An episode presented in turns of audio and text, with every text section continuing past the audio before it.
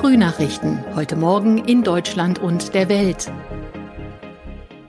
Herzlich willkommen zu unserem Podcast an diesem Donnerstag, den 2. Juni 2022. Ich bin Benjamin Kloß. Einen schönen guten Morgen. Das sind heute unsere Top-Themen aus Deutschland und der Welt. 70 Jahre Queen Elizabeth, wie die Insel das feiert, 9-Euro-Ticket und die Sorge der Urlaubsorte und die Dänen kippen den Verteidigungsvorbehalt. Das Vereinigte Königreich bereitet sich darauf vor, sich und seine Majestät rauschend zu feiern. Denn Königin Elisabeth II. sitzt seit 70 Jahren auf dem Thron.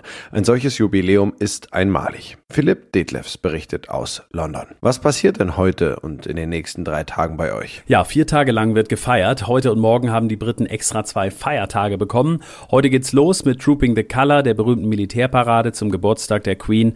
Und dann wird am Abend am Buckingham Palast ein Leuchtfeuer angezündet. Und nicht nur da, sondern an über 2000 Orten in Großbritannien.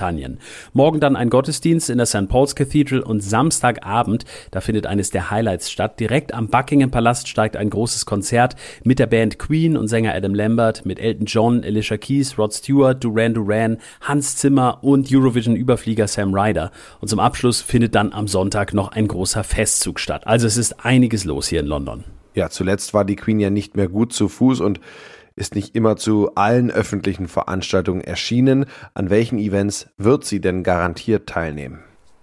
Das ist tatsächlich die große Frage, die bislang keiner so genau beantworten kann. Der Buckingham Palast gibt inzwischen immer nur noch ganz kurz vorher bekannt, wenn die Queen irgendwo auftaucht, damit niemand enttäuscht wird, wenn sie nicht kommt. Allerdings gibt es zwei Anlässe, wo sie in dieser Woche ziemlich sicher erwartet wird. Das ist beim Gottesdienst in St. Paul's und auf dem Balkon nach der Geburtstagsparade.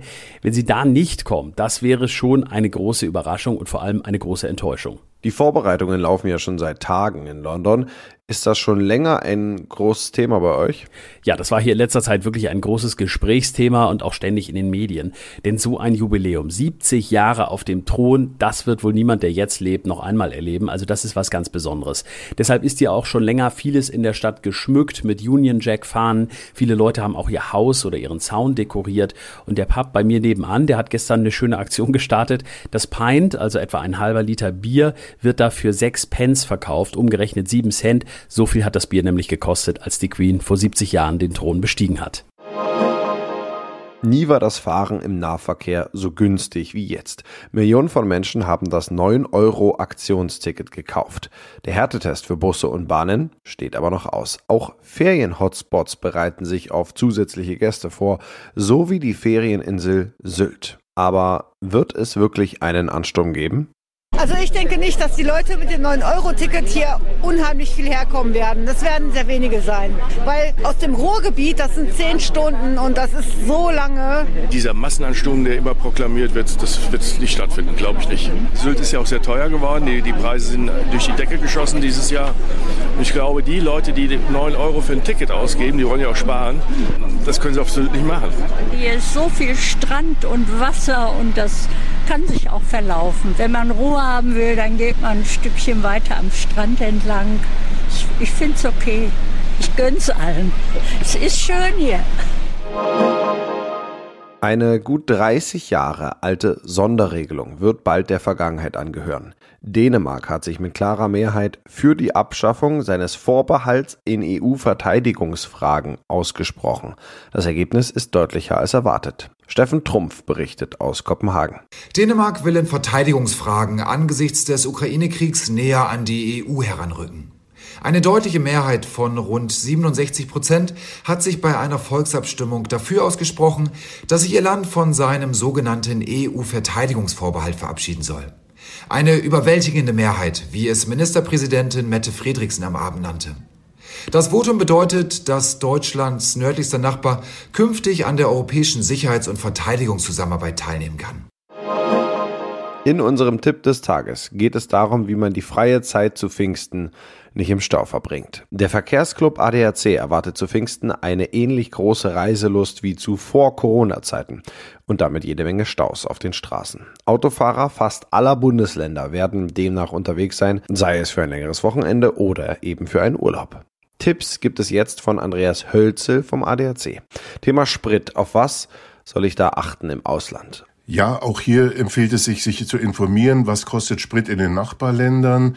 Die Länder Österreich, Italien, was ja traditionell teurer ist, äh, da kann man zurzeit auch gut tanken. In den Nachbarländern ist es ebenfalls so wie hier in Deutschland. Man sollte vermeiden, an den Autobahntankstellen zu tanken. Ist es dort auch, auch dort deutlich teurer, als wenn man abfährt und sich eine andere Tankstelle sucht. Das ist immer sinnvoller. Und einfach ein bisschen Information, das schadet auf keinen Fall. Wann tanke ich eigentlich am besten? Die Gedanken sollte man sich eigentlich schon jetzt machen, wenn man weiß, wann man losfährt. Wenn ich am Samstag fahre, dann ist es sinnvoll, nicht am Samstag früh zu tanken, weil das dann vielleicht viele machen, die dann gerade starten. Wenn ich Samstag früh beispielsweise losfahre, dann ist es nicht, nicht verkehrt, wenn ich am Donnerstagabend, äh, wenn ich mich um 8 Uhr nochmal kurz ins Auto setze, an die Tankstelle fahre, da kann man davon ausgehen, dass die Preise ganz nie, relativ niedrig sind und dann äh, kann man mit dem vollen Tank beruhigt ins Ausland fahren. Wie muss ich packen, um Sprit zu sparen? Ja, natürlich Gewicht äh, spielt eine große Rolle äh, für den Verbrauch, aber äh, das sagt sich so leicht, wenn man in Urlaub fährt, meinetwegen vierköpfige Familie, aber man sollte den Reifendruck auf jeden Fall kontrollieren, bisschen höher als angegeben. Das hilft ein bisschen. Ansonsten also es ist immer sinnvoll, im Verkehr mitzuschwimmen, auf der Autobahn auch nicht zu schnell zu fahren. Äh, es gibt eine gemütliche Reisegeschwindigkeit, 120, 130. Da kommt man auch ans Ziel. Äh, und von daher ist keine Eile geboten. Man sollte einfach gelassen in den Urlaub fahren. Ja, Sie hatten es ja schon angedeutet, tanken auf Autobahntankstellen ist keine gute Idee. Über die Apps findet man das natürlich und normalerweise, es gibt auch äh, bei uns beim ADAC eine Liste Tanken neben der Autobahn. Wir haben sehr viele Tankstellen aufgelistet, die direkt neben der Autobahn liegen, wo man nur abfahren muss und wo man dann doch einfach schon mal um 20, 30 Cent billiger tankt. Also es lohnt sich auf jeden Fall. Man muss hier nicht diese überhöhten Preise zahlen.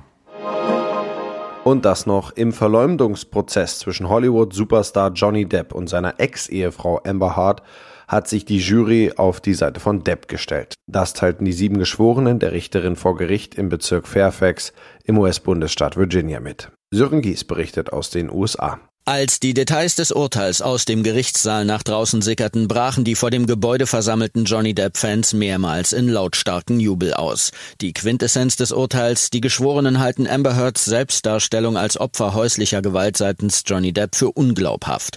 Heard muss Depp nun über acht Millionen Dollar zahlen. Sechs Wochen lang hatten sich die Ex-Eheleute in dem Prozess gegenseitig mit schwersten Vorwürfen überzogen, dank Kameras und Livestreams vor den Augen der ganzen Welt. Ja, das war's von mir. Ich bin Benjamin Kloß und wünsche Ihnen noch einen schönen Tag.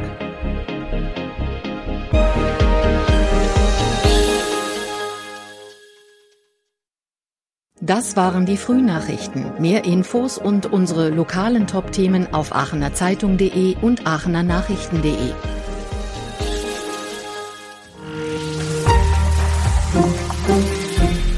Die Frühnachrichten sind ein Podcast aus dem Medienhaus Aachen.